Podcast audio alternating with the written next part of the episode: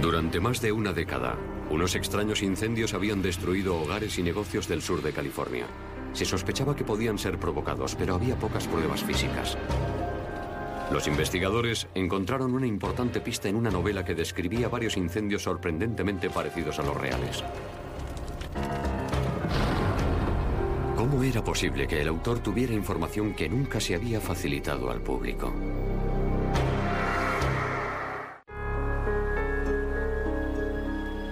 Pasadena del Sur, California. Una ciudad de solo 8 kilómetros cuadrados situada al norte de Hollywood. La noche del 10 de octubre de 1984, la mayoría de los residentes se preparaban para ver el partido entre los San Diego Padres y los Detroit Tigres de las series mundiales. Jim Obdan, que entonces solo tenía 19 años, trabajaba como empleado en Ollie's, una tienda de artículos para el hogar. Pensé, ¿por qué estará todo tan tranquilo? Y dije, ah, sí, claro, es que hoy hay partido de béisbol y me alegré mucho de que hubiera tan pocos clientes. Hacia las 7 de la tarde, Optan escuchó un aviso por el Servicio Público de Emergencias y fue a ver qué pasaba. Fui hacia la entrada de la tienda y vi una gran nube de humo. Era una gran nube de humo blanco. Optan fue a la sección de ferretería y empezó a guiar a los clientes hasta la puerta de la tienda. Miré por uno de los pasillos y fui hasta el final del pasillo y entonces me encontré con una cortina de llamas. Vi que estaba atrapado y no sabía cómo salir de allí. Entonces se apagaron las luces y Optan ya no podía ver nada. Las personas que había en la tienda intentaban desesperadamente encontrar una salida de emergencia. La primera unidad en llegar al comercio vio una columna de humo saliendo por el techo. El jefe de bomberos no estaba muy seguro de lo que estaba pasando. No supo valorar exactamente la gravedad de la situación. En un breve espacio de tiempo, el fuego se convirtió en un verdadero infierno. Jim Obdan consiguió salvar la vida justo a tiempo. Tenía las orejas quemadas y el brazo izquierdo quemado. En cuanto salí de la tienda recuerdo que me toqué el brazo y la piel se me caía a jirones. Otras cuatro personas no tuvieron tanta suerte. Se quedó atrapado ahí dentro y ha muerto. Es lo único que sabemos. ¿Era su hijo, su nieto? Era mi nieto. Iba a cumplir tres años en enero. Matthew Troidel era la víctima más joven. Su abuela, Ada Dale, y dos empleados de la tienda, Jimmy Cetina y Carolyn Graus, también perecieron.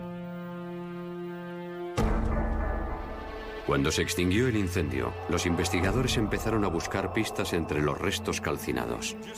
Solo hicimos una investigación rutinaria del incendio para localizar el foco de origen. No se puede averiguar qué provocó el incendio si no se localiza primero dónde empezó el fuego. Pero los investigadores no conseguían localizar el origen. Cuando vamos a investigar incendios como este, lo normal es encontrar un montón de escombros y todo bajo un metro de agua a veces y es tremendamente difícil encontrar el punto de origen. La versión oficial fue que la causa del incendio había sido un accidente. Pero John Orr, un investigador de incendios del Departamento de Bomberos de la localidad cercana de Glendale, no estaba de acuerdo. Él había estado en el incendio y había sacado estas fotografías. Un día después del incendio, John Orr se puso en contacto con Karen Berry, que era la cuñada de una de las víctimas del incendio, y le dijo que en su opinión era un incendio provocado.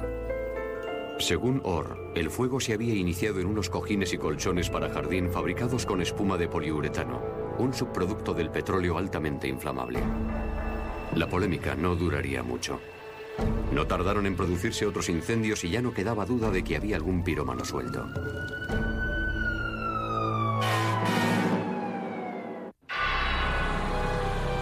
Dos meses después del incendio en Olis, se produjo otro incendio sospechoso en otro establecimiento de la misma cadena. Pero esta vez, no había ninguna duda. El incendio había sido provocado. El fuego había empezado en la sección de almohadas y colchones que teníamos en la tienda. Y a 150 kilómetros de allí también se producían incendios sospechosos en Bakersfield, California. Uno de los incendios se había producido en un establecimiento de Kraft el investigador de incendios Marvin Cassie llegó al lugar poco después de que el fuego se extinguiera. En Craftmart venden artículos de bricolaje, venden goma espuma, por ejemplo, y plantas secas para hacer arreglos florales. En este incendio los investigadores encontraron la primera prueba física en un cubo que contenía flores secas. Miré dentro del cubo y vi un trozo de papel rayado de color amarillo que se había usado para fabricar un dispositivo incendiario. Era fácilmente reconocible porque tenía tres cerillas envueltas alrededor de un cigarrillo y todo estaba envuelto con una goma. El pequeño dispositivo incendiario ardía despacio, dando tiempo suficiente al sospechoso para escapar. El cigarrillo se va consumiendo hasta que enciende el fósforo de las cerillas y entonces se produce una llama de forma instantánea. Y hubo otro incendio el mismo día en una tienda de telas cercana. El fuego había empezado en un almacén donde había almohadas y objetos de goma espuma. No hacía falta un ingeniero aeroespacial para saber que el problema es que había un pirómano suelto. Se produjeron más incendios sospechosos en Fresno y en Tulare, dos ciudades al norte de Bakersfield. En uno de ellos, los investigadores encontraron un dispositivo incendiario idéntico al que se encontró en el incendio de Kraftmart. Cuando casi revisó las fechas y las horas de los incendios, descubrió una coincidencia preocupante. Todos se habían producido a lo largo de la autopista 99, más o menos en las mismas fechas en las que un grupo de investigadores de incendios celebraba una convención anual en Fresno. Eso para mí hizo que saltaran todas las alarmas. Pensar que podía ser uno de los nuestros el que provocara los incendios.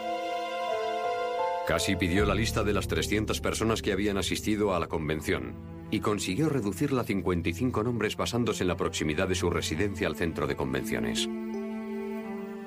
Lo que esas 55 personas tenían en común era que habían asistido a la conferencia, que viajaban solas y que habían pasado por Bakersfield y la autopista 99. Cuando Cassie le dijo a sus superiores que uno de esos 55 profesionales era el incendiario en serie que buscaban, le ignoraron. Me convertí en un repudiado. Todos me señalaban por mi teoría de que podía ser un investigador de incendios. No había nadie, nadie que yo supiera que creyera una palabra de lo que decía Cassie. De hecho, cuando iba a las convenciones, no podía hablar mucho de mi teoría con nadie, porque nadie quería escucharme. Nadie compartía mis ideas. Pero tal vez deberían haberlo hecho. El dispositivo incendiario empleado en el Kraftmart fue enviado al Departamento de Alcohol, Tabaco y Armas de Fuego para ser analizado. Era un papel rayado amarillo, enrollado cuidadosamente con un cigarrillo y unas cerillas dentro. Los expertos en huellas dactilares de la ATF escogieron la ninidrina para buscar posibles huellas. La ninidrina es un líquido que al ser aplicado al papel reacciona con los aminoácidos que están presentes en todas las huellas que dejamos. La sustancia suele tardar un día en secarse, pero aplicando aire caliente se puede acelerar el proceso. Milagrosamente, encontraron parte de una huella. Las huellas dactilares no siempre quedan marcadas. Pueden quedar huellas y puede que no. Así que encontrar una huella, y sobre todo que fuera identificable, fue una verdadera suerte para los científicos y los investigadores en este caso. El color del papel y las líneas oscurecían la huella. Para conseguir una imagen más detallada, los criminalistas fotografiaron la huella con un filtro especial. Los filtros resaltan la huella, pero también resaltan los surcos y las características de la huella. Y además los filtros eliminan el color del fondo para que se aprecien mejor las estrías. Después, la huella se introdujo en el AFIS, el sistema automatizado de identificación de huellas dactilares que contiene huellas de criminales convictos. Por desgracia, la huella no coincidía con ninguna de la base de datos de delincuentes conocidos. Entonces Marvin Casey pidió a la ATF que comparara la huella con los 55 nombres de la lista de personas que habían asistido a la convención y que habían estado cerca de los incendios. Pero su petición fue denegada. Les pareció que eran demasiadas personas para solicitar a los departamentos sus tarjetas con sus huellas y analizarlas. La investigación de Cassie había llegado a un callejón sin salida. Entonces, dos años después, se produjo otra oleada de incendios en comercios, esta vez en ciudades junto a la autopista 101. Cuando casi comprobó las fechas de los incendios, descubrió que también coincidían con una convención cercana de investigadores de incendios. Y en la lista de los asistentes había 10 individuos que también habían asistido a la convención anterior. Estaba entusiasmado, sabía que teníamos algo con lo que trabajar. Persuadió a la ATF para que llevaran a esas 10 personas al laboratorio y con subterfugios obtener sus huellas y compararlas con la huella que habían encontrado. Pero no consiguieron ningún resultado positivo.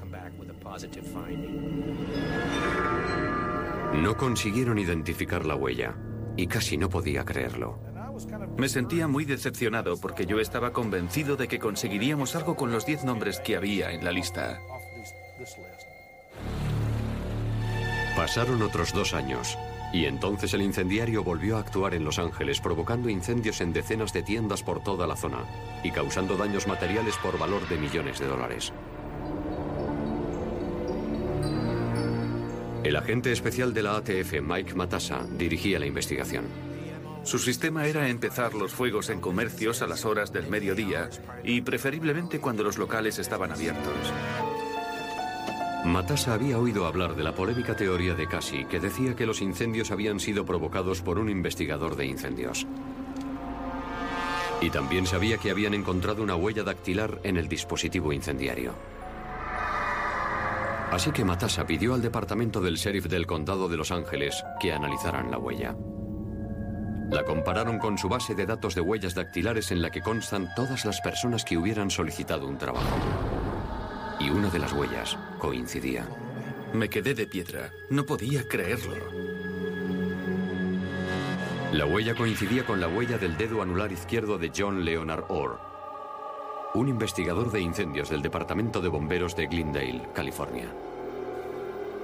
John Orr había querido ser agente del Departamento de Policía de Los Ángeles desde hacía mucho tiempo. Se presentó en 1981 y superó todas las pruebas menos una, que fue la prueba psicológica. Entonces Orr solicitó un puesto en el Departamento de Bomberos de Los Ángeles, pero no consiguió superar las pruebas físicas exigidas. Ya no se encontraba en muy buena forma física y aquello fue un durísimo golpe para él. Continuó haciendo otros trabajos hasta que por fin consiguió un puesto en el Departamento de Bomberos de Glendale. Era el departamento de bomberos más modesto de la zona de Los Ángeles y rápidamente fue ascendiendo puestos hasta llegar a investigador de incendios y al grado de capitán. Orr era una de las diez personas de la lista de casi que habían asistido a las dos convenciones. En la primera comparación, sencillamente, lo habían pasado por alto. La huella solo relacionaba a Orr con uno de los incendios. En lugar de arrestarle y acusarle de un solo incendio con daños menores, lo que probablemente conllevaría una sentencia mínima, decidimos seguir investigando para intentar relacionarle con todos los incendios de la misma factura. Y para eso había que recurrir a los sistemas de vigilancia más avanzados.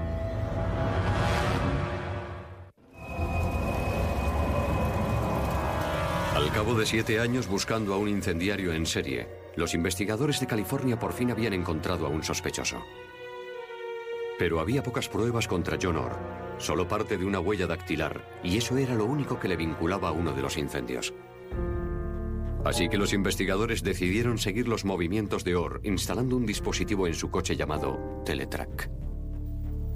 El dispositivo de seguimiento en sí es del tamaño de una cinta de vídeo y se puede instalar en cualquier parte del coche. El sistema Teletrack utiliza una red de torres de comunicaciones que transmiten señales al dispositivo inalámbrico instalado en el vehículo. En algunos aspectos es mejor que los sistemas de posicionamiento por satélite. La desventaja del GPS es que si estás en un garaje o la antena no está a cielo abierto, es muy difícil conseguir una posición exacta. Con esta tecnología no hace falta estar al aire libre. El 22 de noviembre de 1991, a las 3 y media de la tarde, el Teletrack situó a Orr cerca de los estudios de la Warner Brothers en Burbank, donde se produjo un incendio en el plató en el que se grababa un programa de televisión.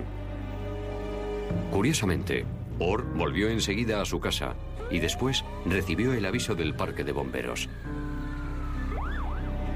Pero en la centralita se equivocaron al dar la dirección del incendio.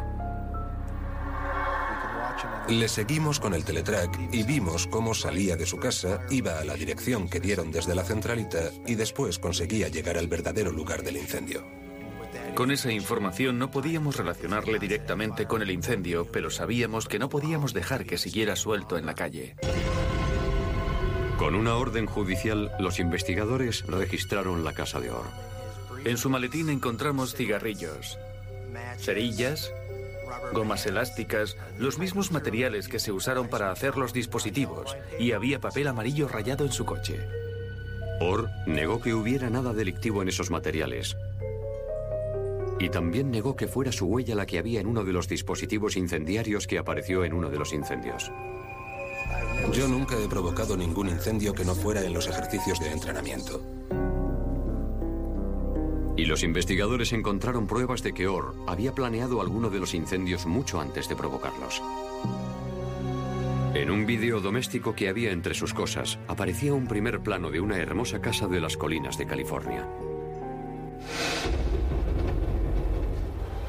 También había imágenes de la misma casa 18 meses después, pero en llamas. Tenía imágenes del antes y el después del incendio. Y también imágenes de la casa ardiendo, antes de que hubieran podido llegar los bomberos.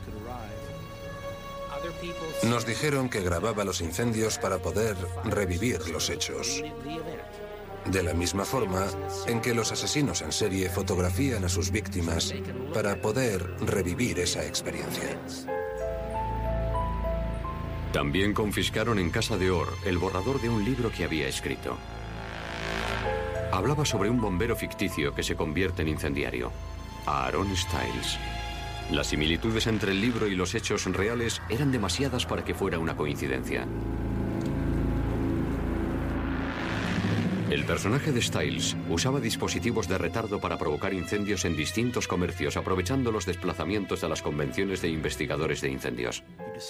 Hablaba de cómo provocaba varios incendios al mismo tiempo para distraer y tener ocupados a los bomberos, mientras él veía otro incendio que cada vez se iba haciendo mayor. Y el libro describía un incendio en la ferretería Cals, parecido al incendio de Pasadena del Sur, en el que murieron cuatro personas. En la novela, una de las víctimas fallecidas era un chico joven llamado Matthew, el mismo nombre del niño de dos años que había muerto en el incendio real.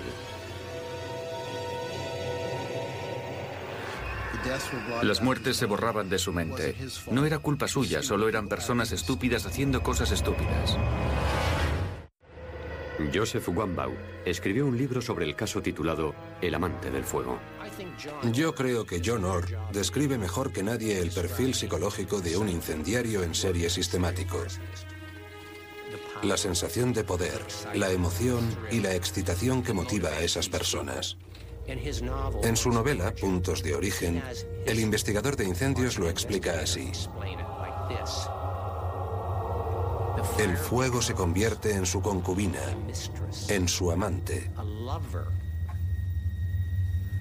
De esas palabras de John Orr fue de donde saqué el título, El amante del fuego.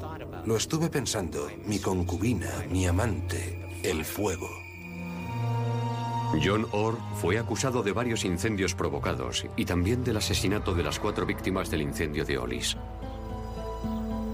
Este jurado declara al acusado John Leonard Orr culpable del delito de asesinato en primer grado. Fue sentenciado a cadena perpetua sin posibilidad de libertad condicional. En los diez años anteriores a la detención de John, Se produjeron una media de 67 incendios forestales al año en las colinas de Glendale, Burbank y Pasadena, grandes incendios.